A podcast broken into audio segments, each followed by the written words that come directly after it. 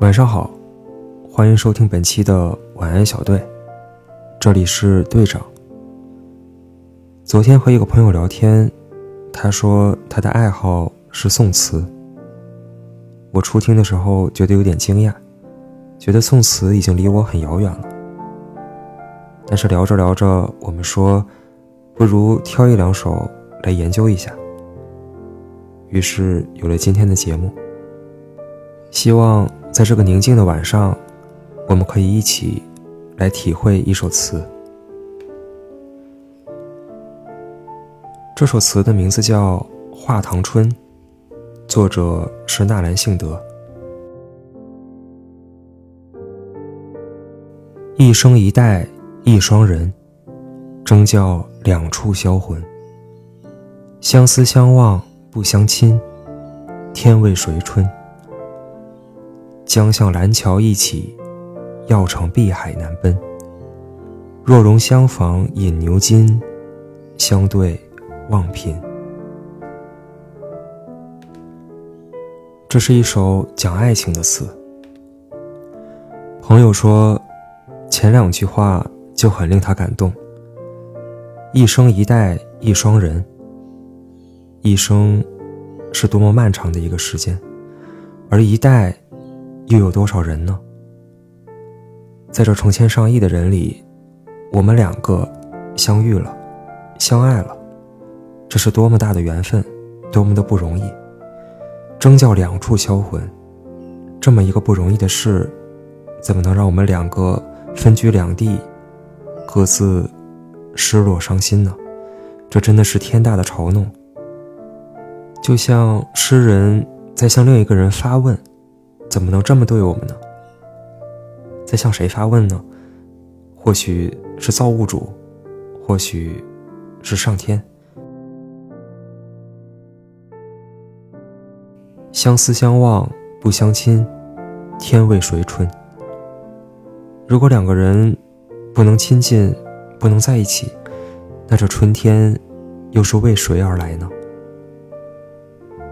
这让我想起那句：“天地不仁，以万物为刍狗。”刍狗是祭祀时用草编成的狗。在天地眼里，人类的悲欢离合又算什么呢？但对我们来说，如果不能和心爱的人在一起，那要这春天有什么用呢？后面四句，我们初看的时候觉得不知道在说什么，后来我们各自去研究了一下，才发现四句话句句用典，都暗藏了一个奇幻的、浪漫的故事。江向蓝桥一起，水在蓝桥这个地方是容易求得的。这是一个唐代的故事，故事的名字叫《蓝桥相会》。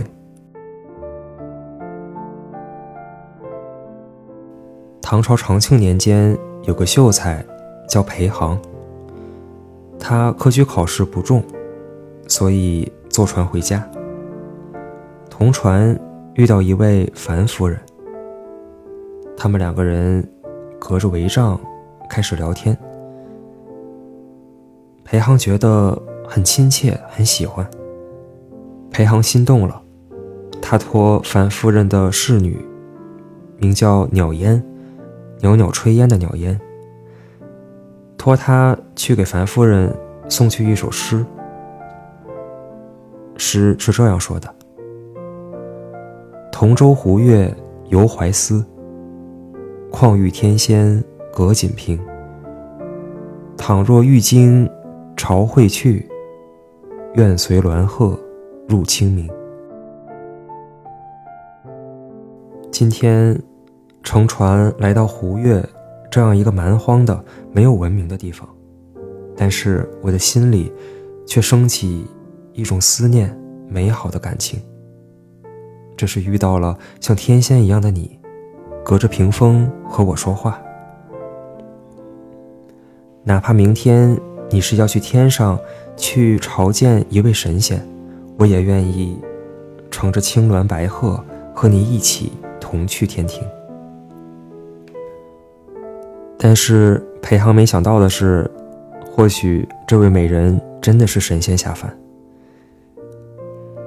他把这首诗送到了，樊夫人一直没有答复。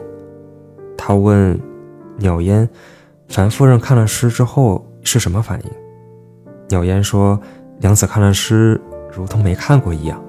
你让我怎么办？”裴航没有办法，于是又去路上买了一瓶名酒，想要送给樊夫人。这次他终于见到了樊夫人。樊夫人样貌如何呢？书中是这样说的：玉莹光寒，花明丽景，云低环鬓，月淡修眉，举止烟霞外人，岂肯与凡尘为偶？她的头发就像天上的乌云，她的修眉就像一轮弯月。他的举止就像烟霞以外来的仙人，怎么可能和一个凡俗之人做夫妻呢？裴航看呆了。樊夫人说：“妾有夫在汉南，将欲弃官而忧其言骨，招某亦绝耳。深哀草扰，虑不及妻，岂更有情留盼他人？”意思是，她已经有老公了，在汉南，但是想要放弃官职，幽居山谷。这次叫我去，是想与我诀别。我的心中已经忧虑万分，哪还有心情留盼他人呢？所以，我们就不要谈情情爱爱的事情了。裴航得知后答道：“不敢。”于是就不再冒昧相求。喝了酒就回来了。这之后，樊夫人托鸟烟给裴航回了一首诗。诗中说：“一饮琼浆百感生，玄霜倒尽见云英。蓝桥便是神仙窟，何必崎岖上玉清？”裴航看到诗，觉得很困惑。云英是谁？蓝桥为什么是神仙的居所？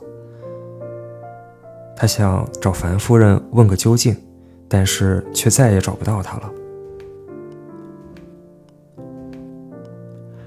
后来，裴航来到了蓝桥这个地方，突然觉得有些口渴，于是就问路旁的一个老妇人讨水喝。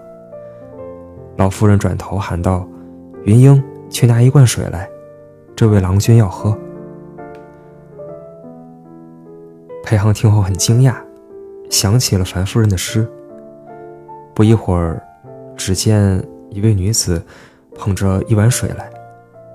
裴航接过来喝了一口，只觉得异香浓郁，似乎从来没喝过如此这般好喝的水。他抬头看了看女子。书中是这样描述的：春容雪彩，鬓若浓云，娇儿掩面碧身，虽红蓝之隐幽谷，不足比其芳丽也。这位名叫云英的女子娇羞的样子，哪怕是红色的兰花隐藏在幽谷之中，也不足以和她的芳丽相比。裴航又看呆了。他和老妇人说：“我的仆人和马都饿了，希望在此休息，可以多住几日。”老妇人说：“任从郎君自便。”过了一会儿，裴航徘徊了一阵，又回来对老夫人坦白：“刚才看见了娘子，实在姿容超过当世之人。我之所以徘徊不忍离去。”就是希望可以纳厚礼娶她为妻，可以吗？老夫人说：“她是我唯一的孙女，可我现在年老多病，只有这个孙女可以照顾我。不过，昨天有一位仙人送给了我一个灵丹，但是告诉我必须用玉杵将灵丹捣碎，捣一百天之久，方可食用，之后就可得长生。所以，如果你可以帮我找来这个玉杵，我便将我的孙女许配于你。裴航听完，兴奋不已，答道：“愿以百日为期，必携杵而至。”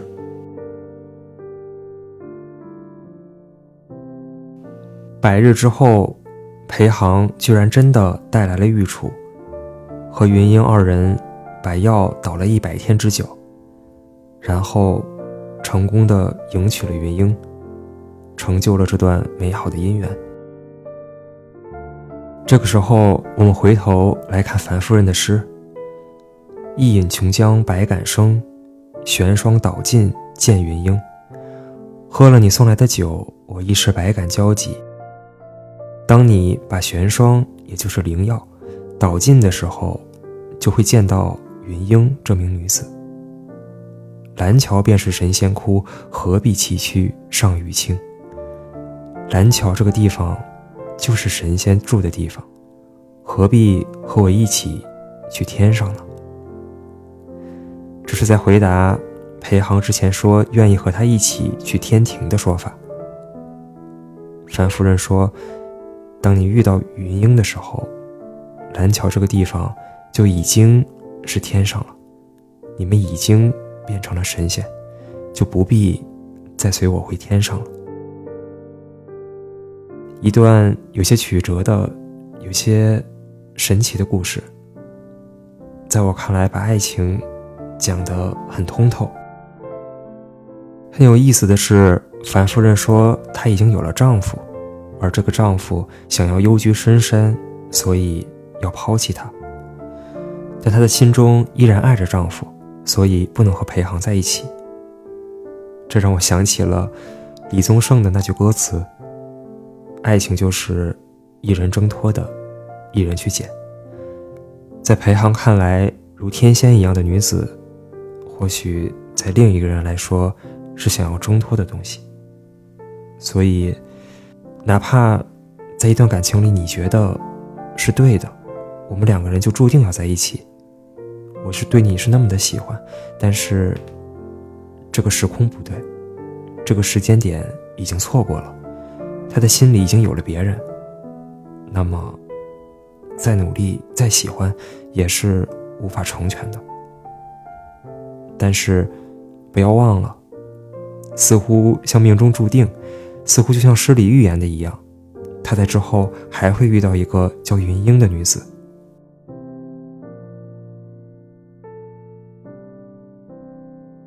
裴航是幸运的，他收到了一首预言诗，收到了神仙给他的指引。